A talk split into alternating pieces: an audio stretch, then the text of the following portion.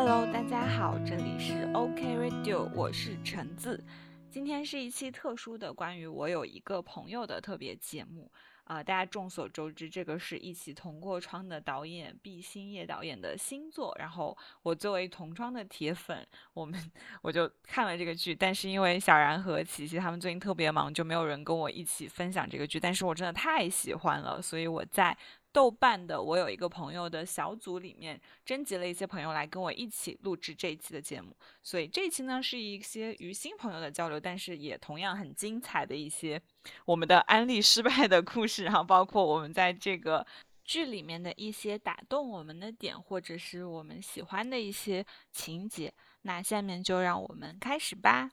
Hello，大家好，我是赵火龙，然后是一个三十出头的社畜。跟大家讨论这部剧的时候，我还蛮担心的，就是会不会除了我之外，剩下的全是 高中生什么的。哦，那好像没有的，因为我自己也是工作了的人。哎，那你是从哪里知道这个剧的？你是同窗系列的粉丝，还是就是新关注这个剧的？我可以算同窗系列的半个粉丝吧，因为同窗系列也没有说追得很全那样的，但是就是对。毕导的好感度很高，然后最近是在 B 站上刷到有人说说毕导有出新剧了，然后我立刻就去搜看是什么剧，然后就追起来。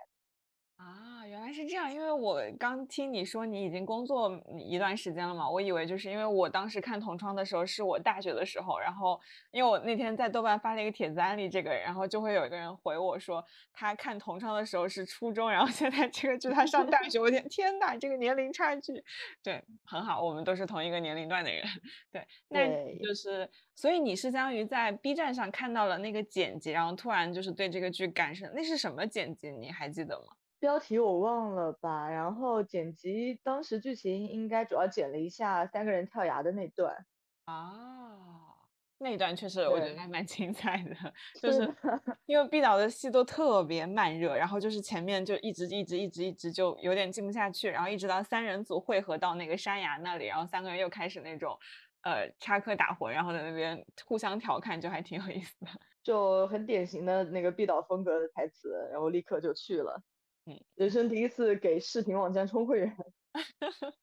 OK，那你这部剧你是相当于是全程就是追更下来的嘛？然后那你到目前为止最喜欢的场景或者是剧情会有哪些呢？我想一想啊，蛮多的。就是其实只要是三人组在一起的那种，有那种奇奇怪怪朋友的那种 feel，我都还蛮喜欢的。讲起来很奇怪吧？我最喜欢的台词是那个，就是呃，严四方说：“你不觉得那个？”掌柜的只会口头批评我们这一点很可爱吗？啊，然后孟丹星跟他说他是挺可爱的，你是挺贱的。我很喜欢这一句。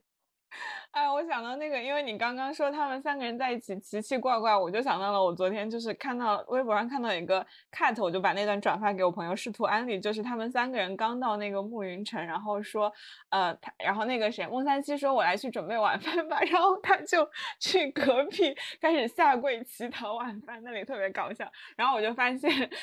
我发现，因为我我们这个是弄了一个共享文档，让大家先写一下，我发现你也写了这个场景，真的很搞笑这个场景。就是他们对，没错，我我平时给周围的朋友安利的时候也喜欢用这一段来安利，但是没有人吃我安利，你知道吗？我发了之后，我们的对话就停在那里了。然后今天我又开启了别的话题，对，但是真的，如果你 get 到的话，你就会觉得他那点虽然很奇怪，但真的很搞笑。对，就是他看起来很帅、很沉稳的说我去准备晚饭，然后就开始要饭，这一点很很棒。而且那一点，因为他突然拉了远景，我觉得这个镜头的调度很有幽默感。如果他是一直拉近景的话，其实没有这么好笑。对，而且就直接转场了吧？这段完了之后，所以就是还蛮有意思。而且那个莫三西在这个剧里面真的是毫无负担的下跪，就是随时随地可以下跪去就任何人。是的。OK，那就是除了这个之外，你还会有什么别的喜欢的场景、剧情或者台词吗？呃，青梅竹马三人组去练笛子的那个时候 也很有共鸣。对我看到一个猜测说，柳云归可能真的没有没有说那么缺乏艺术细胞，他可能只是为了配合另外两个。我觉得这个猜测也很有意思。是的，我因为我也看到了，因为他确实他能分辨出他们两个缺了什么调，而且好像他每一次都还挺正经的，或者也许是因为他的那个人设就比较正经，让人就是对他就感觉他是三个人里面最会的那一个，不知道为什么。如果就这个剧，因为我们发现毕导的剧都特别难安利，就是也不知道为什么，就是包括同窗的时候，也是我的朋友先看了安利，我跟另一位朋友，我们也是等了一两年才开始看的。然后这个剧好像，呃，它也算是比较小众吧，因为好像也很很少有人看。那如果说我们想要安利的话，你会想要怎么安利它给你的朋友？好像你也有在做这个事情。没错，同窗那个时候，我觉得安利比现在这个还要难。同窗就能能吃到我安利的都是已经看过的，就是没看过的人怎么卖都卖不出去。我当时卖同窗的安利喜欢用浩哥那段，就是军港之夜那段。啊，那一段吗？那个是有什么安利的点？没有，我会去找到那一段，不是呃 B 站会有人做切片吗？直接切那段，浩哥拉着那帮人唱军港之夜的那段，因为他那个演员本身表现力很好嘛，就是用那段。因为其他的如果是台词比较精妙的片段。我又没有视频原视频的话，靠我去安利，其实会有点冷场。包括这一次，我一开始给人安利的时候是用开头，就是孟凡熙说他早餐不能吃辣，因为会长痘。嗯，但是我只是把这些台词转述出去的话，会整段垮掉。就一定要逼到别人真的去看到了这样的视视觉的展现，才能卖得出去。啊，所以听起来好像就是你会。用一个场景比较有意思的让他们去安利，我记得好像那个也是我，我每次都跟我的朋友说，我的朋友当时也这样跟我说的，你就看过前两集就好了，就是我从来没有像你这样很重点的，这个确实可以学习一下。不过好像确实就是军训那段会比较有意思一点，就是前面的会比较难。然后包括这个，所以你安利这部剧的时候是发的什么呢？我安利这部剧的时候，如果没有办法给人看视频，我就用那段，就是。呃，男主丝滑的下跪要饭那段，嗯，对，如果说他愿意点开视频看一下的话，我就会在 B 站上找寻一些就播放量高一点的这个切片。然后当然了，我现在已经用了一个非常的简单、直接、粗暴的办法，就是说你去看吧，我给你充芒果会员。我发现我之前安利同窗，我就会跟他们说啊，这个跟你的大学生活简直一模一样，然后就让他们去看。然后有的人就跟我说啊，我已经大学很多年了，我不想回忆那个青春。然后这个我就会跟他们说。就有点碰瓷，就说你们去看吧，这个是古装喜剧，就跟《武林外传》一模一样。然后他们也，就是就有很多是《武林外传》的粉丝，他们也不理我。对，然后很难，真的很难。我觉得我我后来反思一下，因为这个剧好像感觉前面六集好像都是在铺垫每个人的故事线，就他们主角三人团为了什么什么样的目的来到了暮云城，集结在这里，就感觉前面六集好像铺垫的确实有点长。我我不得不说，就是我自己就是呃，包括前面。我记得同窗的时候，我是看到那个他们三个人在火车上，就是在那边自我介绍，呃，叫我海洋，叫我乔杉，然后钟白说叫我去死。对啊，我在群里我觉得很搞笑，好吗？就五分钟左右，我觉得特别搞笑。像后面他引入了那个什么第三只耳朵，我觉得有点无聊，但是那里就很搞笑。但但是这个剧好像前面铺垫了真的好久呀，就是。孟三西跟那个大夫在那边说他的那个病症嘛，就是那里有好像应该是有笑点的，但我可能没有 get 到。然后一直到他们三个人就是那个慕云城就在前方，然后才我觉得会比较搞笑一点。然后到后面就是，但是毕导的剧好像就偏向于这样，他因为他一般都是群像剧，所以前面好像确实需要铺垫蛮多的，然后后面才能慢慢的就是你前面铺垫的。多了之后，你后面精彩之后就会觉得特别好，就是就是像那个十四集的时候，就是感觉特别特别好。我觉得这个剧就是班立的时候，它的类型比较难定义吧。你跟他讲是武侠剧的话，他从可能前几集到了进了暮云城之后，就变成那种经营小游戏一样的剧情，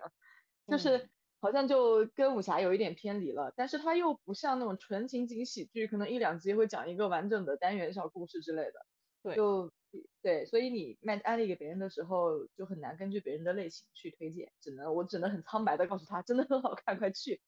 你说的好，好像是这样，因为我感觉《武林外传》他们虽然有主线，但那个主线。不是那么的有目标性，比如说小郭的成长，或者是啊白展堂如何面对他身份的这样的一个变化，还有就是小贝什么什么他们的那些，好像确实每个人的主线是不太明确的，所以他们就是一个情景喜剧，就这两集讲一个什么样的故事。但这个剧我感觉他们每个人的主线都还蛮清晰的，就他们三个人要主角团三个人，他们为了去找到一些真相，然后像季掌柜他要去证明自己，然后巴拉巴拉，包括好像牵扯几年前那桩案件，就会你一边又很关心这个，但他一边他又是两集一个小的场景去讲一个主角相关的一个主题，所以就感觉好像确实很难，就是他又又没有那么的轻松，但是他又是轻松的，嗯，对，毕导的剧一直给我一种这样的感觉，就是它整体基调是轻松的，但是。它也不是那种很很典型的情景喜剧，就是两集要把故事讲圆的那种。包括他那个同窗，我当时给别人形容是这样的：我说我们自己的大学生活中，你每天也是充满了很多的笑料。我们当时室友之间会开玩笑说，把我们每天的生活录下来也是一部情景喜剧。但是就是做不到。等你真的想做这件事的时候，发现非常难。要从这种平常的生活里把这种笑点。他这个笑点还不是单纯拎出来给不知道的人看就会觉得好笑的，就一定会有前因后果，大家都是熟人才会觉得好笑。就是毕导有这种能力，他把一种需要前因后果铺垫的、需要内部圈子懂的笑点，真的把它拍出来。而且就是因为他那个是电视摄影班嘛，虽然我们都是不同的专业，但是你能感受他在找一些共性的东西。就像你说的，就他把那个整理成一个。呃，有有需要一些长期的铺垫，但它整体的给人的感觉就是你只要看了你就能 get 到，嗯，对，但是也给我们安利造成了很大的困难，也没有那种独立的。小笑话可以拿出去用。对，而且就是因为呃有一些 感情线嘛，就第一季感情线太复杂了，第二季还好卖安利一点，因为第二季直接我我每次都是第二季安利的话，就直接给他们看那个落雪跟 B 十三的那个童年戏开始，那一段特别好安利，就是他们俩的虐恋 情深。但第一季那个感情线真是如食物链一般的感情线，然后就想到了。这部剧也是，就是因为前两天好像他们在微博有一个什么空降活动吧，然后大家就问，因为这一季感情好像比同窗要清晰一点点，就好像没有那么的食物链，然后就有人问毕导，就这部剧的 CP 要怎么站，会会不会还是像之前那个一样？然后毕导说：“你懂我的，我。”就感觉好像又会变成了 食物链般的感情线。那你在这个剧里面会比较喜欢，呃，你有磕什么 CP 吗？或者说你有喜欢哪些？你刚刚说的好像会比较喜欢那种三人组，对？对，因为我还是比较喜欢友情戏啦，就是三人组，就谁也不要抛弃谁，三角形是最稳定的。嗯，但是我看得出来，目前为止官推比较厉害的是三五啦，三五也蛮好磕的，但是我没有说一心一意要去磕他们的 CP 怎样的，而且我这个人磕到哪对。完全取决于就是 太太的产粮产的是哪对啊？就哪家同人大手写的比较香，我就会磕哪对。他们有同人文吗？我都没有看这些。有的，有的，真的非常非常令人震惊，就是全网就这么点热度，居然还有同人文啊！那可以我目前看过质量最高的同人文，一篇同人文，它是 CP 是四三，啊，很神奇，是颜色方和莫三七的。很神奇，你待会可以发给我，我可以附在我们的那个这个这期播客的简介里，大家都可以去品。这样好吧，这样好吧，这个同人可是有车的呀。啊，是吗？那那不是更感兴趣了吗？对，我把这一篇同人转给了我就是刚吃下午安利的同事看，他对这个作者的评价是配享太妙。可以的，那我们真真的很感兴趣了。所以你会去产粮，就是看那个同人创作。我想到我前两天豆瓣我们那个剧的专组里面看到一个帖子，就就是那个十四集，就是一个呃，因为是全员主角团都到齐的一集，然后大家在那边。猜测就押宝今天晚上谁家的那个 MV 的产量最多，然后里面就有评论 说，感觉叶武之跟那个赌赌方的那个牌子的感情最真，就是他 没错，真的就其他可能是 CP 之间互相对视，然后我们武之宝宝就一个人抱着那个赌方的牌子深情凝望，真的太他太爱了，对，然后所以你就是你你你，那你主要磕的是什么呢？就是你完全就根据良来啊，我我基本上好像都是会呃。主要刻什么，然后我再去看一些。这个吧，就是星期六、星期六和小明还蛮甜的，我觉得啊，就因为他们俩琢磨不多，但是嗯，甜的比较明显。对，就 这一天好像还蛮多人吃的，因为我我是季掌柜辅为，我感觉就是季掌柜跟很多人的 CP 我都可以磕，他跟他跟那个 柳三公子，然后跟严思芳，然后还有他们三个的一家三口，我觉得一家三口真的好好磕啊，因为我一开始就是有点。有点太偏颇了，我觉得他跟那个严思方会比较好磕，因为他们两个中间有一些剧情会让严思方想到他在小的时候跟妈妈的一些相处嘛，然后包括他一开始就是说，你不觉得这样的一个女人，她虽然会骂你，但是她会很轻易的原谅你，很可爱嘛？然后我觉得就很好磕，但是后面就是看那个制片人姐姐发的微博，就她截图，就是有一个弹幕说，你不觉得就是严四方跟严四方很适合当柳云归和季明昭的儿子？我说啊，好像真的是这样，就是这样的话，他肯定就会得到一个很幸福的家庭，对，然后就还挺好的。就一开始我也是有磕到一家三口，就是柳柳云归是爸爸嘛，然后小明是妈妈，然后严思方是儿子。我把这个我磕到的 CP 有卖给我朋友，然后我朋友是反的，我朋友是比较站小明和严思方。结果最新的两集播完之后，他非常得意的来找我，他说一家三口是吧？谁当爸爸还不一定。啊，放过我们严四方，感觉四方真的太苦力了，就他一边要。就是一边负责吐槽，感觉就是一些傻子里面的一个聪明人，然后一边又是作为一个技术工，然后就要干很多的活。就他那个手已经掉了两回了，就现在才十四级。对，在这一点上真的非常非常，就打工人很能共情的。你想，你的同事一个是公贼，一个是马屁精，你是唯一一个技术人员，然后每天都在狂加班，真的好惨。清明假那个地方，我真的好能 get。哦，真的很搞笑，就是它里面啊，季掌柜带着三个伙计在那边干活，然后讲到什么的时候讲到了清明假，我已经忘记了那个，但但我也记得清明假很搞笑。呃，他说他他们家卖的东西很便宜嘛，然后小明说啊这是清明假，然后严四方就醒过来了，什么清明要补假，真的好可爱呀。然后就是对，我觉得摊上这样的两个同事确实很难办，技术工人真的很不容易。对呀，然后演员演的也蛮不错的，他白眼翻的很灵动。对，我也感觉，就是其实他们，因为我不磕三五，我会觉得三五的 CP 线来的有点莫名其妙。但是我相信毕导肯定最后会给我们一些解释的，就像之前就感觉好像有一些戏都很莫名其妙，但是他后面就会埋出一些伏笔。我不确定是什么样的东西打动了我，但是就是可能男女主的那个感情线，我会稍微觉得有点尴尬。然后，但是但是你仔细看他们每个人的。呃，小的设计我觉得都还演的挺好的，就是呃，虽然好多人好像吐槽男主的台词，但我觉得好像也还行吧。我觉得我不太能够分辨得出来，对。然后我觉得他有的时候就是，嗯，对我没觉得男主台词有什么大问题，虽然大家都在吐槽，嗯。嗯，我我就是没有没有发现他的问题有很大，我觉得还 OK，我可以听清，嗯，然。后嗯也没有什么语气把握的特别不到位的地方。然后三五，我跟你的感受是一样的，我前面都觉得没有没有太 get 到他们的 CP 感，包括他们两个在店里面深情对视，然后我们可怜的四哥一直在旁边 说他们偷懒，那段我都没有 get 到，我还以为大家在开玩笑。就是他俩的一个，对，第一个能有一点打动到我的地方是周鬼那天晚上，就叶武之挂在他身上，他就是无声的对着天说了一句多谢嘛，只有那个地方我开始有一点 get 到。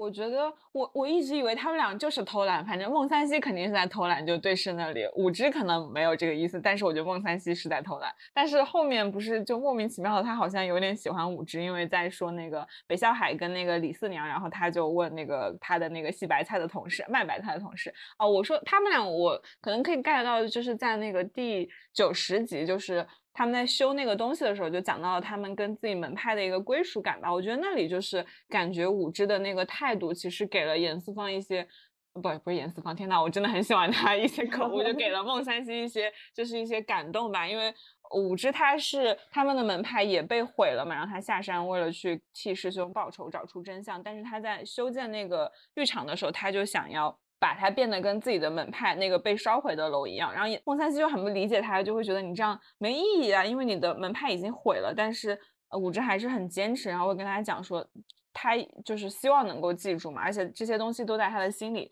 他本来就是在失去了那些之后就已经很难过了。然后我觉得这里好像，因为武之不是修的那个什么无妄诀还是什么的，我记得那里还是哪里，就他说到说。呃，那个孟三希就说说，虽然你是一个不能说话骗别人的人，虽然我可以很轻松的骗过你，但是好像对你我就没有办法去说这些，就是一些屁话，对，就必须只能对他说真心的话。嗯，虽然我很容易骗到你，但是你让我骗不了我自己。这句啊，这句真的蛮好的。是的，就是稍微两个人就是拿泥巴打架那段时间 太过小学鸡了。对啊，嗯，就就是稍微感情线有一点点奇怪，但是我相信他们两个可能会有一些回忆什么的，而且他们两个不是都有白月光吗？然后两个人也很适合一起互相就是互相依偎着去怀念自己死去的白月光。哦，对对，这这里我我们我之前也跟朋友有聊到，我说这两个人都是有自己的白月光，是什么鳏寡孤独的 CP。对，然后嗯，是的，所以就是这个这个剧虽然目前来看它不会那么的熟练，没有说像之前那个同窗里面那一集特别精彩的，就是他们唱那个什么来着，你爱的是谁还是什么，就是有一段就是晚上大家唱歌，然后每一个都看向自己暗恋的人，那真的是一条食物线。这里感觉还是蛮交错的，而且。我会感觉这部剧好像每个人的线会更多一些，每个人好像像严四方，就是也有很多人磕他跟秋月吧，因为他们两个那个互怼，然后什么什么的，然后包括最新几集我看那个五之跟跟那个谁来着，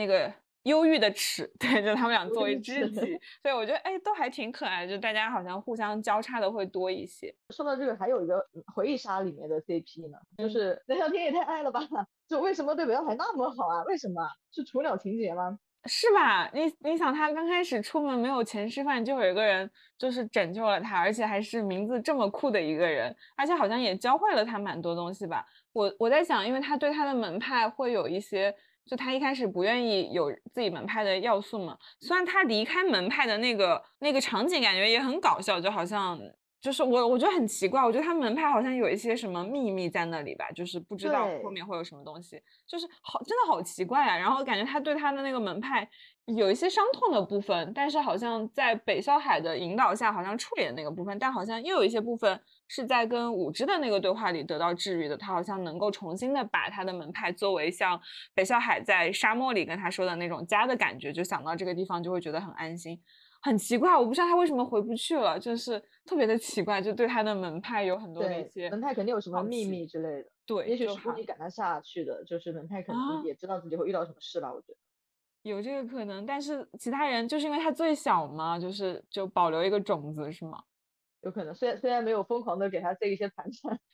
嗯，OK，我们可以留下这个悬念，虽然我感觉这一季可能拍不到这些了。包括他那个居然把瓜子嗑开，然后喂给北少海吃，我整个人都懵了。啊，因为他不是没力气吗？对对，然后我觉得真的，呃，五年前真的好傻白甜啊！是经历了什么变成现在这个这个样子，变得跪的这么丝滑了？经历了一些社会的毒打，以及北少海教他的一些就是那些，而且很奇怪，为什么他离开北上海之后就开始就是就捉那些人，然后赚了很多的钱，就是自己快没武功。就是没武功之前那半年，就是赚了很多的赏金。就他们俩一起的时候，为什么不能去赚一点钱？很奇怪了。就是，但是虽然很多很奇怪的点，但是我就感觉毕星业就是有一种让别人相信，觉得他后面肯定能把这些事情都圆好。对，嗯，还有一点就是，还是回归严思方，面我真的很喜欢他。嗯，就我发现他在不同的场景下讲话口音会有变化。哦，这个我也是特别喜欢，就他有一些口音真的很可爱，就是有的时候会突然带一点。南方口音，就是当他要进行一些刻薄的阴阳怪气的时候，会突然带上南方口音，然后一些刻板印象，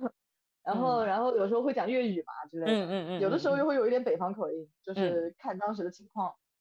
是的，就就很可爱。我觉得那一段我之前就想拿那段，就他们呃在那边就是 严四方说，就是给那个谁，给给那个柳家二公子，就是按他爸爸 就是。造那个浴 场，然后那段真的很搞笑，也在预告片里。然后我觉得那段应该也蛮适合安利的，就很像那个《同窗》里面那个，就是金主，就是给那个哎谁来着，许连翘拍的那个金主爸爸的那个那个小短片一样，就就同样的那种感觉啊，真的就是毕导的味道，对，就特别有意思，而且就演员真的口音很擅长，就感觉都不违和，特别搞笑。对，然后包括那个打架之前用的台湾腔放狠话。是的，那就是关于这个剧，你还有什么想要说的吗？哦，那这样吧，就是安利一下演员，好不好？安利一下严四方的演员王汉文，因为因为关于口音的问题，我有给他留言专门去问过，我说是刻意处理的吗？这种不同场景的不同口音，然后他有回复过这个问题，他说是因为严四方小时候是吃百家饭的，所以就各家的口音都会学到一点。天哪，这也太感动了！哦天呐，我又被虐到了。对，有有刻意去做这种细节处理很好。然后包括那个小明给他切水果的时候，他那么在意是不是只给他一个人的水果，我觉得跟这个也有关系。对，就是这里，因为我就迅速想到这个刻的点，就是我我超爱这对 CP，而且我觉得我也刻到了，就是你看你作为一个观众朋友，你你有发现这个很细节很微妙的地方，因为我可能就只能识别出一些他的夸张的口音，但你说的那个南北方的口音，我可能就没有太多的印象，但是你有注意到，然后并且这个确实是演员有精心设计的感觉很好啊，就是你们俩我也刻到，感谢。OK，那我们就呃先到这里，然后希望大家都去看这个剧。对，希望大家去多多支持这个剧。好了，可以开始了。啊，大家好，我是火山。好的，就这样。好的，火山 你好。那你是从什么地方知道这个剧的吗？你是同窗的粉丝吗？还是就是？啊，对，主要就是当时看一起同过窗，当时真的是熬夜刷，每天刷到凌晨三四点吧。那那个剧你？嗯，同窗你是怎么怎么看到的呢？就是是无意间看到的吗？还是别人给你安利的？哦，不是，这同窗这个东西吧，他安利不进去，就是别人安利你的，你绝对不会看的。就对我而言是这样的。当时是看啥来着？我也忘忘记是怎么刷到的了。但是但是我当时是搜了一下他那个海报呀。就是那个简陋的样子呀，我真的是不想吐槽。但是咱们这边就是怎么说呢？之前有过，我不知道你有没有看过毛片。哦，我没看，但是我有个朋友看了，他说那个也是那种小成本制作很好看的一个剧。小成本真的是委婉了，那简直就 是粗制滥造。哎，就那部剧我都看完了，而且并并且看到后来觉得很好看，所以就是当时已经有心理准备了吧，所以。就看的同窗，但是同窗前三四集我也，就是边边骂边看的啊，太，好尴尬，真的 好尴尬。他那些笑点，我我就很明显的，他他演到那的意思就是说，好，你该笑了，就是那种尴尬的梗，我就笑不出来，我就是这是在什么干什么呀，干什么呀？但是是我自己挑的剧嘛，所以就一直坚持着，坚持过前三集。哇哦，豁然开朗啊！所以你就成为了毕导的铁粉，然后又把他别的剧都刷了，是吗？对对对，因为他当时比较吸引我的就是他台台词嘛，还有就是整体的剧情节奏，所以我就把其他的都看了，什么腾空的日子呀，什么什么再见再见新华站呀，那些全都看了一遍，觉得还蛮好的。所以你这个剧是嗯。我说，所以说回朋友这个剧，你是从他刚开始立项，或者说他当时放出那个消息，你就有关注到现在是吗？当时不说那个同窗三，嗯，因为有些关系就不太好嘛，嗯，后来后来就一直关注着，看他后边写个什么剧嘛，毕竟他也他才三十多一点儿，他也不能失业呀，对吧？总是要拍点东西出来的。所以我就一直在关注他他微博呀之类的，然后就看到有这个剧，应该是要拍。从他刚开始传出来说又在写东西，我就一直在关注了，时不时的去看一眼什么进度，催一下他。火山是北方人是吧？我感觉特别搞笑。你说，哎呀，他也才三十多岁啊，也不能失业吧？后面肯定还是会有剧的。那我来关注一下他吧，我觉得对吧？对吧？你肯定 会这样想的，就是要看着他成长，他这么一个可爱的小胖子。原来你就是毕导的颜粉是吧？我看他前两天在微博那个。OK，那我哎你嗯，我想不是他颜粉。嗯，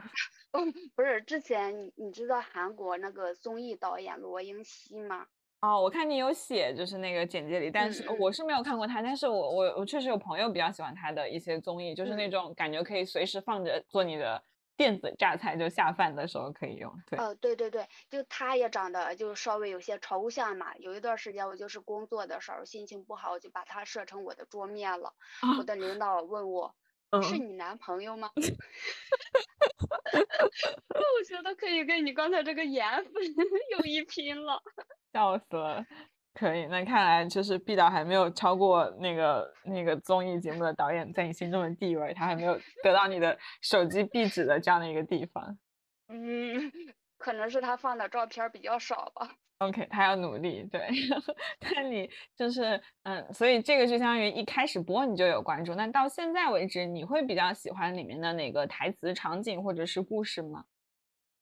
台词这个其实去非要说，嗯，乍一想其实也想不太出来。就他这个台词，他确实是写的好的，但是但是如果单拎出来几句的话，我可能。就是要推给别人，安利给别人，我其实想不到特别明显的，你就，呃，就这个剧我第一个入坑的点儿吧，就是说第一集的时候，其实他那个预告片剪的，我实在是没有什么兴趣去看的。但是是第一版的预告片还是第二版的？是那个什么，这个女人叫小美，超美那个吗？还是？哦哦，对对对，就我觉得稍微有些套路了呀，就你知道。稍微有些敷衍了。说这些说这些东西，别人肯定会笑，别人肯定会觉得有意思，怎样怎样，我就不太想哇，你真是毕导的一个事业粉啊，就对他要求特别严格耶。就是你看你这个预告片剪的太糊弄了，不行，打回去重剪。呃，那倒也没有，就呃跟我心中想象的差不多吧。毕竟让我去剪，我 可能剪出来肯定是还不如现在这这种样子。然后我就去看第一集，第一集比较入坑的第一个入坑的点儿吧，就说他们不掉下悬悬崖了吗？掉下悬崖之后，呃，业务侄儿说了一句：“悬崖好高呀。”嗯，你可以理解吗？就是冷。我可以理解，而且我觉得你刚这句话就特别像业务之的那个口气，你知道吗？那个语音语调 好像啊，就是很懵懂的说。悬崖好高呀！你们这是悬崖呀！严四方吐槽中。啊，对对对，就是这种这种莫名其妙的点儿。哦，你所以你会看脱口秀吗？这个感觉很像是那个什么，那个双人那种，就一个傻子一个吐槽这样啊，也有点像相声看宫斗那种感觉。是这样的，是这样的。我也觉得好像是他们三人组，就是好像大家的点都会觉得他们三个主角聚齐之后，在悬崖那一段就会比较有意思，就互相无论是三个人不同的性格特点，然后。呃，吐槽一担当的严四方在那边吐槽，还是说他们三个人那边就还挺搞笑的。还有那个慕云晨就在眼前，其实也挺搞笑的。啊，是这样的，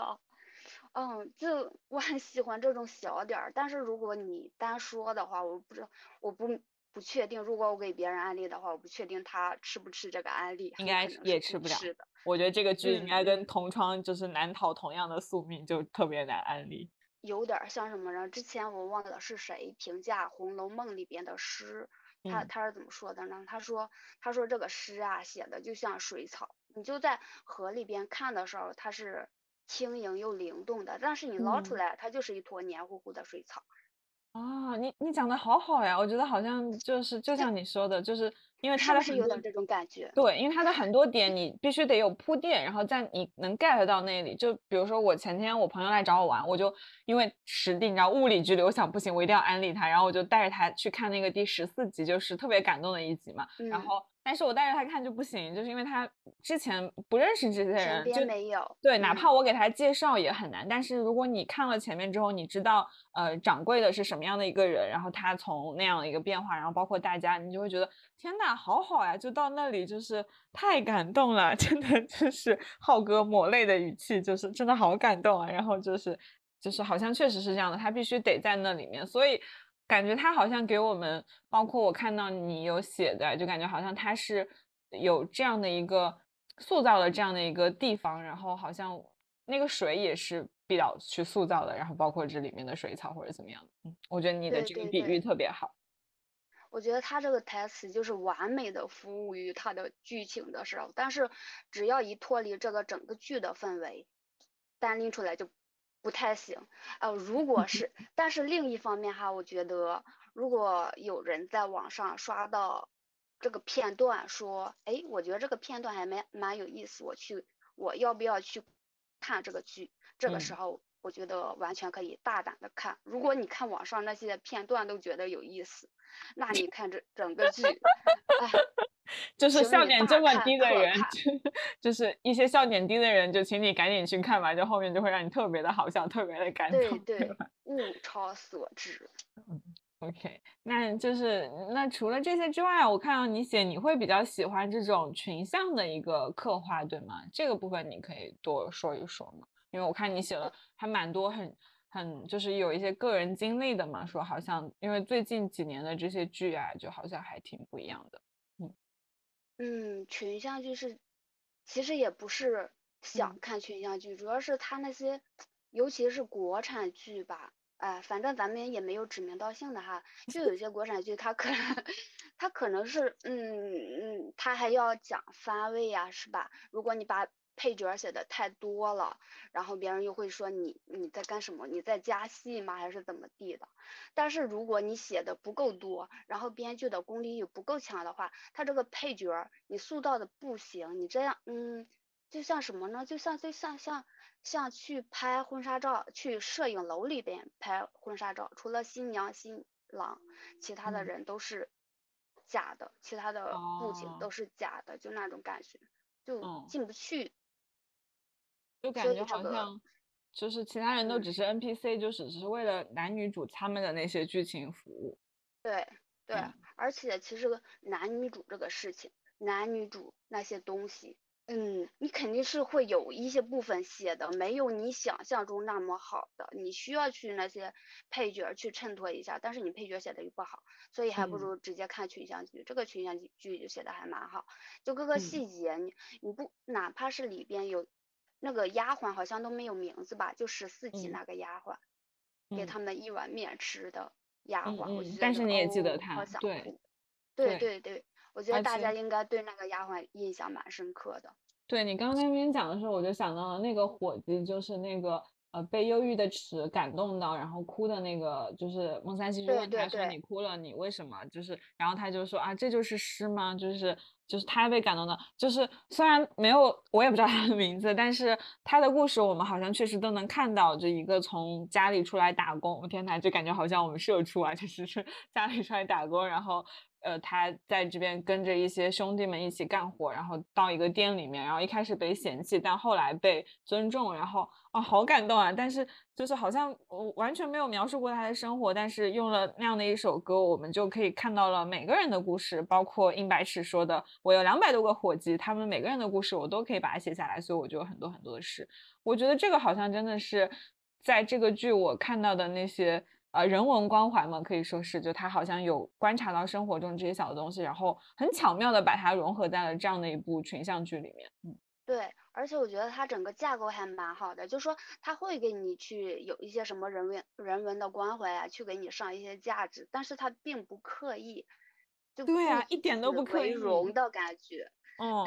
只是顺道写到这儿，情情绪烘托到这了，所以我必须要写一下这个东西，或者是拍一下这个东西，让人自然而然的流露出一些感情而已。我觉得，因为我觉得毕导的男主真的很像他本人哎，就是因为你说的，你刚刚说的这种方式，他在就这个剧给我们的感受，他有一些呃价值观的传达，但是也是那种很很就点到为止。对，也不是说教，而且他是点到为止，而且就很像我想到在那个十三、十四集里面，孟三希也是，他也没说，他就只是表现出不开心，然后到季掌柜去问他，然后问他完之后就说你你为什么你有什么抱怨的？然后他说没有什么好抱怨的，然后一直到后面。呃，季掌柜他自己意识到他自己的这些行为可能有点刻薄，不太尊重别人。他改了之后，然后孟三希就会跟他说：“啊，你真是个高尚的人，你得到了我的认可。”好像就是这种感觉，因为他也不会主动的说：“啊，你怎么这么刻薄？就别人也要怎么怎么样。”他也是通过，呃，就表达一下自己不开心，然后潜移默化的，就是然后有一群懂他的人，然后慢慢的就是发现，哎，好好呀，就感觉他给我们建造的在剧里的这个世界就特别的好。嗯，对，而且你刚才说孟三希。给给他最后的回复是说你是个高尚的人，你获得了我的认可。如果是换其他剧里边，我可能想象的就是穆三西深情的看着掌柜，然后眼角流出哎那个眼泪呀似流未流，哎内心一段独白或者是放一段闪回呀怎么样的，就那样式儿拍了，哎瞬间就让你上上价值。但是他直接说出来。就很可爱，就是一个喜剧的处理方式。对对对，对对对，就感觉他也直接的说，就是我之前确实有点对对你这个行为有一些诟病，虽然我也可以理解你，但是因为你做了这个，我就会更喜欢你啊，真的很好，就是很很坦诚，就很日常的一个东西。是的，而且也没有必要上那么高。而且也没有说就是只要有关系的两个人他都有感情线，就是那种嗯叫什么，就是那种感情线，而这这这个就是很单纯的朋友互相欣赏，对这个好像真的还蛮好的。其实嗯，就是各种磕 CP，我觉得这个剧很适合磕 CP，但是同时呢，如我觉得是这样，如果没有 CP，或者是他们最后没有在一起，他们的羁绊仍然是在的。嗯。而且还会很深，但是我觉得怎么说呢，就不一定说是有那种呃爱情线的，就是感情，但是他们就因为大家一起经历了做这么多的事情啊，我想到了那个季掌柜他娘的那个说法，就是让让季掌柜跟他们相处两年，就就算可能会跟他们其中谈恋爱，或者就是跟他们成为好朋友都不亏，对，就是这种感觉，就是有这样的一段经历，而且大家真的是。互相欣赏，我觉得就每个人的价值观可能都不一样。比如说，同样的那个事情，严四方他的态度就无所谓，就他好像。我我不觉得他不尊重这些人，但是他就真的无所谓。但是孟三希他就可能会更敏感一些，因为他自己曾经经历过那种很穷困，然后被别人帮助到的啊。那个台词真的那个真的很妙，但是就像你说的，真的是水草一样，就是他跟那个呃那个丫鬟的对话，那你也不用还，就是如果我以后有钱了，我会借给你，然后你不用还。然后那个丫鬟就说，那你也不用还，就是这样的一个对话，就是把他就是得到了帮助，并且他也是很尊重他那种感觉就写出来了，就好像。孟三希他好像会更敏感一些，他会能够看到很多一些微小的痛苦。就虽然严四方他不是那样的人，包括季季季明昭也是，他可能最开始的时候他也没有办法去体会到，但是当他有一个人提出这个意见之后，他们每个人都会去，都不会说说，哎，你为什么这样说我呢？我有我的立场，都没有，好像都很开放的去面对这个世界。啊，想到那个魏东阳在给那个长老写的信里面，就是感觉在孟三希的 身边，对吧？好 感动啊！就他说，感觉在这里才是我们想要的那个江湖，就是大家互相尊重、互相平等、很温暖的感觉啊，真的很好呀。对对。然后这个时候顺便说一句，如果孟三西真的是我的儿子就好了。魏东阳也是。就都很好，就每个人都都很好。对，那如果你还有什么想说的吗？就是关于这个剧，就是你整体我想说什么都行，就慢慢安利，或者是你有什么特别让你感动的点，或者怎么样都可以。最近最近就是这两年太焦虑了，然后我现在看剧的标准就是说轻松的、活泼的，不那么深刻严肃的，也不不去讲什么国仇家恨的一些剧。但是同时也不不能把我当成傻子，你这个主线必须要有平，你也不能写的太过于肤浅的剧，所以所以我觉得这个剧完全符合我的预期。我觉得它好像就是我们每个人的生活，就是虽然它是一个古装情景喜剧，但是无论里面就里面的打工人可太多了，就是从三个伙计，然后到其他的很多小的打工人，然后对对对。都我们都可以去看到自己的一些样子啊，我觉得他真的很神奇。因为我之前是同窗的粉丝，然后我会觉得他把大学的生活写的特别的好，特别的贴切。就是我们即使是不同的专业、不同的学校，但是你都能找到一些共鸣性的东西。但是对于他去。呃，做古装情景喜剧，其实我我也是有一点观望的态度。确实，因为前段时间太无聊了，所以我就追下来的。但我也会想说，哎，那他去做一个古装情景喜剧，还能那样的让我们能够找到一些共鸣吗？事实上，他做到了，就是就即使是一个很架空的环境场景，但是人的那些情感是共通的，就是都能让我们感受到感动。就是当那个伙计被尊重，你也会觉得你也得到了一些很温暖的感觉。对。就感觉好像，哎，这样说我们这些观众就特别像魏东阳的视角，对，然后就真的很好。是，嗯，就是就像你说的，他们唱歌的时候去给他递一把扫帚，哎，你有没有感觉？就看这个剧，就稍微有一些，你看古呃古早的小品一样，就特别小的时候，零几年的小品，那时候大家看春晚上的小品，可能就说哈哈一乐，然后完了之后出一些金句，第二年会流行。但是现在春晚上的小品可能就说他去汲取我们生活中的段子，然后放到春晚的舞台上。嗯嗯嗯，我懂你的那个意思。对，现在还有一些影视剧，他就说，嗯，其实拍的也很流畅，就对，也可以说是爽剧吧。嗯。但是，但是他那个台词儿啊，或者是整体的情节，就跟。给我一种什么感觉呢？就说有有一些像微博或者是抖音的热评的复制粘贴。哦。哦，一方面你会觉得这是我的嘴替，我好开心，他就是我也是这么想的。但是另一方面就说，嗯，那你这个作品就没有什么其他的个人表达了吗？对对对，我觉得你说的很对，就包括我我看小说比较多嘛，好像很多小说也是，他就会把一些热点，比如说这段时间流行什么什么文体，或者是什么样的热点恋综啊，或者是什么呃什么我也忘记了，就是我大概这种热点，但是。你你确实就像你说的，它很商业，很成功。它那个故事，它其实讲的也很好。然后比如说，不是很多人都会拍那种古偶嘛，就是那种仙侠，是不是从应该是从那个香蜜那个时候开始吧？后面好多哦，还再再往前面还有更多。然后呃，这么多年好像古偶都很流行，就是它和它是个好东西，包括它可能里面表达一些呃关于爱或者关于什么，但是你会觉得好像呃，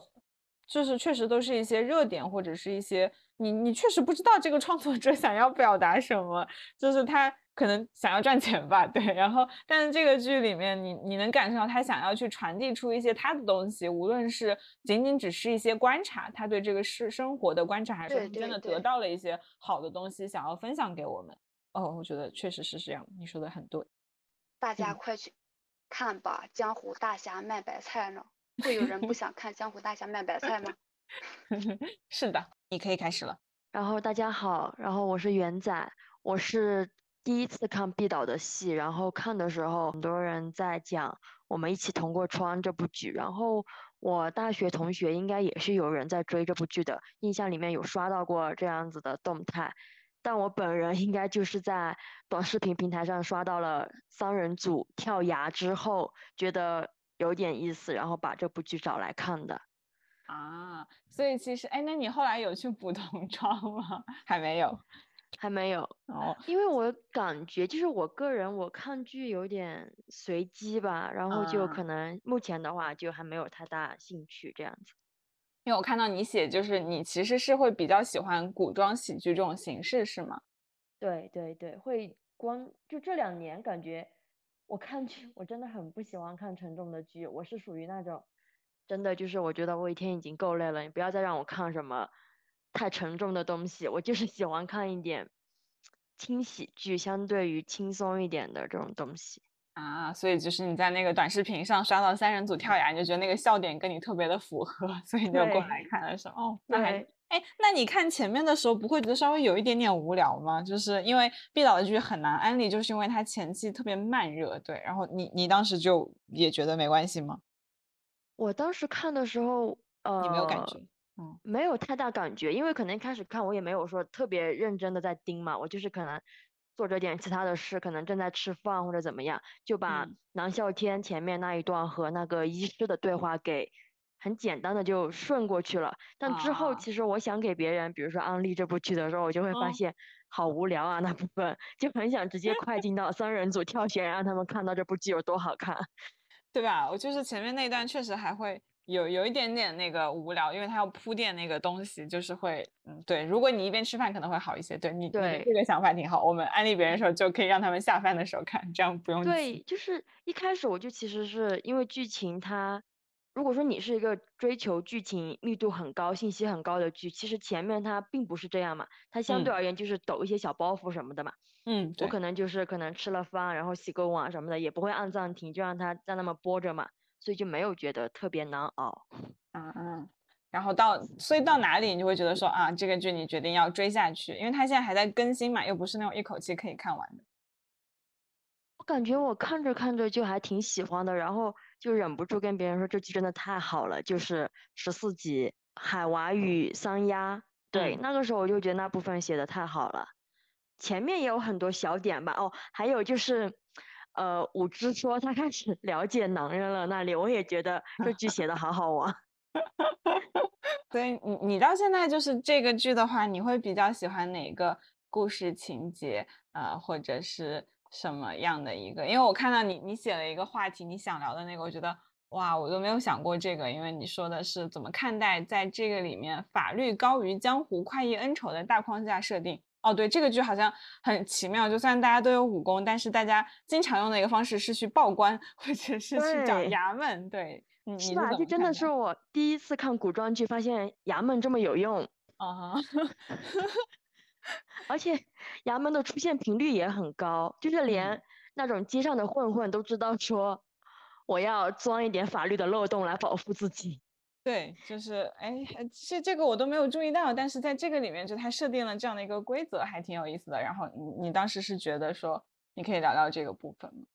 对，我就是觉得说这个部分有点神奇，然后我又会想到说《武林外传》，你知道吗？会有点像，因为感觉《武林外传》也都是这种鸡零狗碎的事情，然后就那两个捕快在那里忙来忙去。啊，所以你觉得这个就是一个这种衙门的设定，在这个里面还是蛮重要的。然后它提供了一个。一个框架或者怎么样，我我是感觉它有点像是一个呃规则乱谈一样的东西吧，就是有衙门在这里，就是可以有一些限制，不然的话大家就完全拼武功就不太行，可能有一些剧情就没有办法开展啊。对对，这个好像是的，就会让一些剧情会比较合理，包括他们最近几集不是要去争夺那个。铺子就是要让铺子变成那种大众 pick 的第一名，对，就有点像是选秀一样的感觉，就得到大家的，就感觉这个设定也很奇妙，因为这个好像也是他这个剧里面提供的一个设定，没有别的剧里说，哎，我要经营铺子，就是我要得到所有人的喜欢，但是也因为他这个设定，大家都觉得这个事情很重要，所以就是也搞出了很多的一些有意思的点，哎，他他这个处理还挺巧妙的，你不说我都没注意到这个。对，我就是感觉说他这个设定，就是按理来说，你一部武侠片其实。很多时候是江湖啊、家国啊，就会相对于比较宏大的主题嘛。哪怕说你不涉及家国，你只是说门派之间的恩怨，你去报仇什么的，对，这都可能直接武力就上了。然后包括呃呃三四五三个人嘛，呃，我看一下，孟桑西他是要求一颗丹药，然后帮北向海平反嘛。还有武之的话，就是要为他的师兄。我我他也我感觉他也不算复仇，他更像是想要找到那个目击者，要验证真相吗？还是怎么样这种感觉？然后我觉得还是要报仇吧，他想要找三七道报他那个门派的仇。就那那里，因为一开始我看到你写这个标题，我以为是要探讨一下，因为在这个剧里有一个。呃，不好说是正派还是反派，反正就有一方势力叫做三七。道，他们是代代替衙门去惩罚江湖上的一些人，就他们只要认为你这个人是做了一些错误的事情，然后他们就会去替代正义去伤害这个人，但是他们在这里面就会有一些冤假错案，就比如说，对，呃，孟三熙的死掉的白月光，他就是一个冤假错案，所以他们在判案，包括呃，武之他们那个门派被屠了三分，呃。百分之三十的人，对，对，然后好像包括他那个师兄，我们现在也不知道他到底有没有杀人，或者说，那他杀人，他是不是就是他虽然杀了人，但他到底是从恶的角度还是从善的角度，或者说这个部分该不该交由三七道去审判？这个我觉得还是蛮重要的，好像他们也在探讨这个，包括三季道那那个几个长老就又很搞笑，就那个剧情到他们是很搞笑。然后他们在那边觉得他们自己是代表进化的那种，就是嗯正义，然后呃什么什么的那种感觉，好像也也还挺奇妙的。对，就是我我还没有看懂他到底想要怎么样探，好像在探讨这个问题。对我也是这么觉得，就是感觉他们的这个。有一点点冲突的这个设定嘛，就是法律在江湖快意恩仇之上，因为包括主角端他们也会说，嗯，一个人犯罪了应该交由呃光伏来审判，让法律来审判，而不是说让三七道去审判这样子。我觉得大的方向上就是这个也是一个可能剧的一个冲突点的设置或者怎么样。然后我觉得还很有意思的一个就是，你看他们查案吧，这些他也不是自己去查，他们是自己攒钱，然后去老王面馆买线索。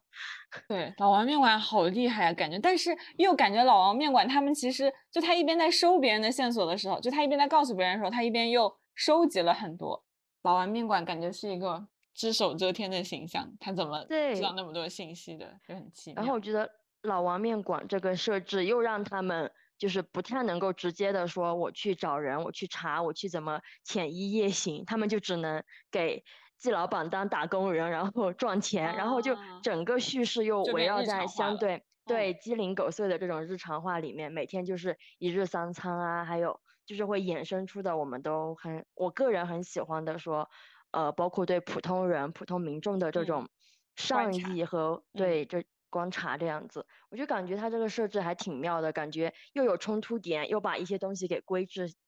规制住，写一些更日常化的东西。嗯，这个设定真的还蛮好的，就通过这几个机构的设置，老王面馆、官府，然后还有他们这一些社交活动，然后就一下子把那个很很大的那个江湖很难的那个部分啊，真的你说的对，就有点像《武林外传》那种感觉。虽然他们只是一个很小的一个客栈，但是就是很多人都会过来嘛，然后在这里发生了很多的故事，还挺有意思的，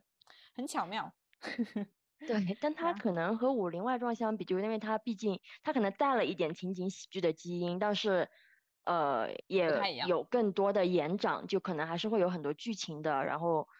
呃引发观众猜想的这种东西还在铺开嘛，就包括刚刚你说的这些，大家都还是很好奇。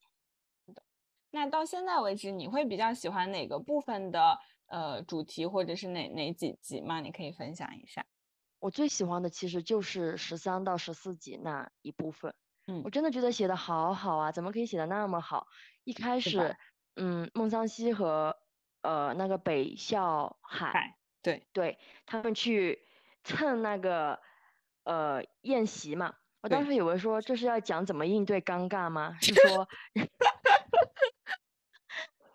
就是因为他那时候我已经大概意识到说，就是每两集一个主题，然后自己就会。一边看一边猜嘛，我就想说这是要讲怎么应对尴尬吗？是 说很多时候尴尬其实并不可怕，只要你脸皮够厚就可以嘛。就慢慢往下看，就觉得说，哎，他他他到底是要讲什么呀？怎么又硬白尺开始卖书啦？怎么怎么样？嗯，对。然后我开始意识到这个主题大概是什么意思，就是他们不是弄了那种纳凉设备，然后很多工人去那里中午没地休息就去那里纳凉，然后孟 桑孟桑西那天晚上。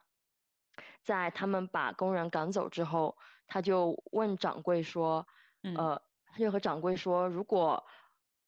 我们的欢迎光临不是真心的话，就不如不说，因为那样会显得很刻薄。这样子。”嗯，哦，那个时候我就大概明白说，哦，原来不是讲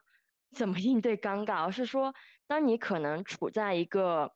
你的身份给你带来的某种窘迫的时候，就比如说你是一个工人，你可能没有那么体面光鲜，但是你去那样的一个地方。你纳凉，然后可能也会给店家带来一点不好的或者怎么样。这种时候，他们自己是很清楚的意识到了自己的窘迫的嘛。因为严四方拖了次地，他们就走了，后来也再有再也没有再进那个百百货店。对，他们想说，哦，原来是这样子一种可能很多人在生活中都会遇到的一种相对窘迫的环境吧。然后可能是你要怎么面对这样子的情况，以及。嗯，如果他人是这样的情况，你要怎么看待或者给予帮助嘛？就包括掌柜和孟桑西那一段，孟桑西不是说他很慈悲吗？对，是的，就是他那个处理方式也很巧妙，就又给了他们一些尊重，然后又就是他既帮他缓解了那个窘境，但又不会让人觉得你在施舍他，而是感觉你很尊重他，就是他最后通过这样的一个我以为就是我以为到这已经够了，没想到那本。忧郁的尺的忧郁的诗又往上翻了一翻，你知道吧？嗯，我知道。所有人可能都会有那样子很窘迫的时候，生活就是可能无时无刻都很容易遇到捉襟见肘的那样子的情况，但是总会有一个人，可能也不是有一个人吧，就可能总会有那么一些瞬间是温暖你的，就包括说歌里面唱的“给了我一碗面”，然后在结尾回忆那部分，丫鬟和他说这是什么？呃，员外的表侄，然后我就很喜欢他和桑西那段对话。桑西就是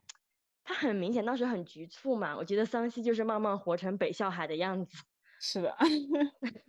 他当时就说呃谢谢你，然后什么我有钱了就给你，然后丫鬟就问他需要还吗？他就说不用，然后丫鬟就说也不用还。我就天呐，太好了，短短几句话。就是就把他们这一集做的事情就是一样的感觉，就一样的精神有传承。对，丫鬟也是用一种他特别好的方式去帮他们缓解了这个部分，真的写的好好啊！就是，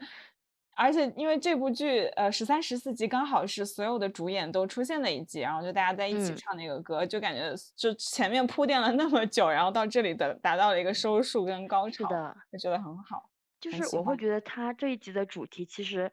呃，或深或浅的还蛮多小细节的，包括说丁丁让欠了尾款，然后要装修没钱没地方住的，他们四个人去他家住，我觉得也是一种温暖和帮助吧，就这种感觉，只是他可能没有其他的那么明显，或者说到最后升华的那么高，就觉得那一集写的真的很好。然后包括唱歌的时候，他不是会给到很多那种。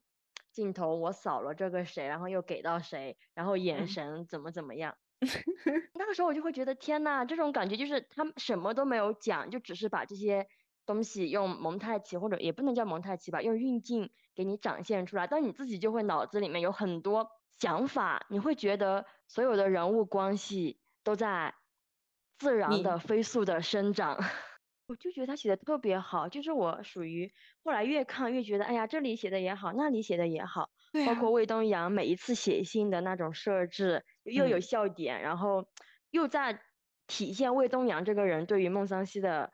看法的转变，对吧？哦，我一直以为他就是很崇拜他呀，因为孟三希不就是他们三七道的精神图腾吗？感觉他之前也也比较崇拜吧，但是可能就是他。切实的感受到了这个偶像的人格魅力，就他那段，我觉得真的讲的好好呀。就在孟三希的身边看到了有这样的社会，又很温暖，互相尊重，大家都是平等的，真的很好。这一集拍的，还有就是第十四集吧，我我会觉觉得就是扫到魏东阳的镜头，包括演员自己给出的情绪，都会让我觉得说，哎，他肯定也很想加入他们这种感觉。嗯，是的，所以他加入了呀，他递了一个板凳。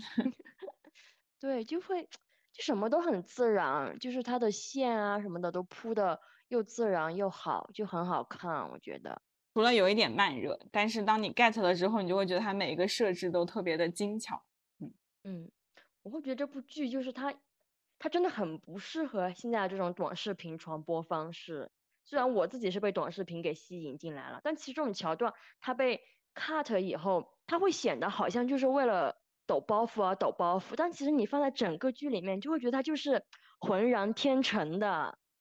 对，就就所以很难安利啊，因为你要跟他们讲那个，就比如说你的笑点可能跟他刚好一致，所以你看了那个 cut，你就会被吸引过来。但是可能那个很多人他可能没有。但是比如说像十三、十四集，或者说前面有一些集它的主题，我也觉得很巧妙，就把它串联起来。但是你要跟别人讲，别人安利的时候就特别难办。你要把这些都重复掉，然后你就铺垫了半天，就是有点难，就确实不太适合现在这种短视频时代。它没有那种热点，也没有那种金句，就是你在那个里面，比如说那个海娃和三丫，这个歌词也特别的朴实，但是你在那个场景里你就觉得，哇，好感动呀，写的也太好了吧。但是当你自己就是，呃，你去给别人光听这首歌，可能 get 不到那个东西，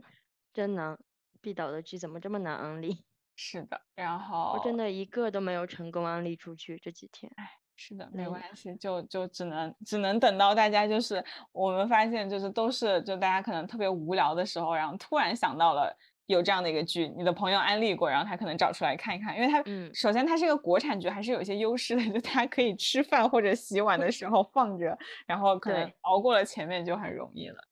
那你还会有什么想说的吗？关于这部剧，或者是其他任何？就是我自己，其实我看这部剧的时候，因为我很喜欢，我是很我自己是很喜欢在 B 站上看混剪和剪辑的人，嗯，但是我发现就是友情向或者说三人组的不是太多，然后我自己会觉得有点失落了，因为其实我觉得这部剧到目前为止，我觉得友情的描绘和发展是远远要胜过很多感情线的描述和发展的。对，你是更喜欢主角团的三人组对吧？竹马那三人组，我觉得是还没有太展开，但我觉得也挺有趣的。嗯，因为和元仔后面大篇幅的聊天都是我在安利一起同过窗，所以这个结尾显得有一些突兀。但是我相信听到这里的朋友应该都是看过这个剧，或者是你对这个剧特别的感兴趣。如果你没有看过，请抓紧去看芒果 TV，快到大结局了。如果你已经看了，那你可以在评论区里去分享打动你的那些点，我们也很期待你们的一些声音。最后呢，我想把《海娃和三丫》这首歌再重新的完整的放一遍，希望大家伴随着这个歌声也可以快乐的生活。那我们下期再见，拜拜。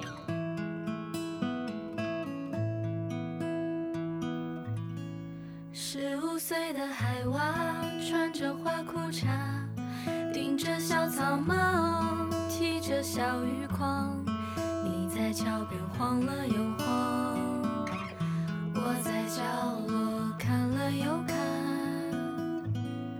我没告诉你，怕你知道。十四岁的三丫，穿着碎花裙。脸红腰细腿白，还光着脚丫。你在白天走来走去，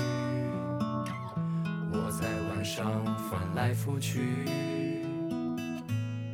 我没告诉你，怕你知道。谁去边你唱歌，我看着月亮，月亮像想吃了它，我没告诉你，因为你知道。田里你戴着草帽，我盯着太阳，太阳像葱油饼一张，我开心的想吃了它，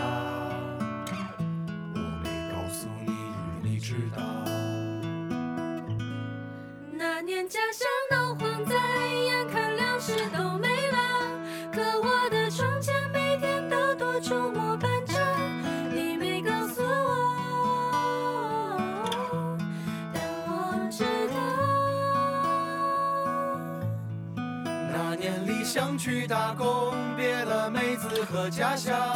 而我的包里怎么多了新鞋一双？你没告诉我，但我知道。海娃，我好想你。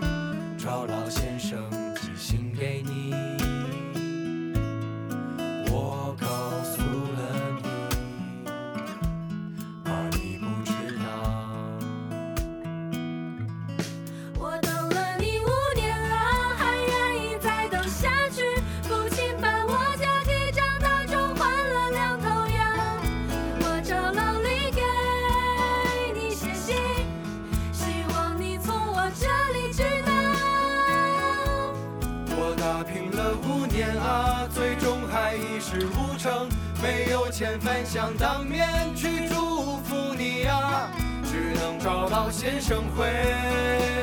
信，希望你从我这里知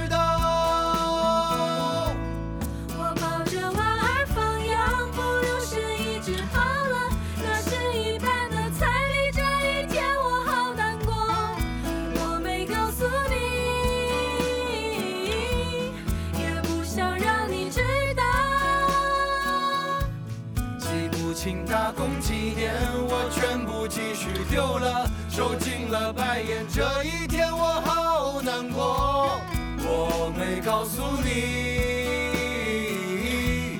也不想让你知道。我没告诉你，也不想让你知道。第二天就在丢羊的地方，羊就在那儿吃草。这一天我好开心啊，它乖乖的跟我回家。哦，海娃，生活就是不容易的，但不要真的绝望啊。我没告诉你，却还想让你知道。第二天我去了一家面馆，小二请我吃了碗面。这一天我好开心啊，碗底还有个荷包蛋。哦，三亚，命运总是冰冷冷的，但也要相信温暖啊。我没告诉你，却还想让你知道。我没告诉你，却还想让你知道。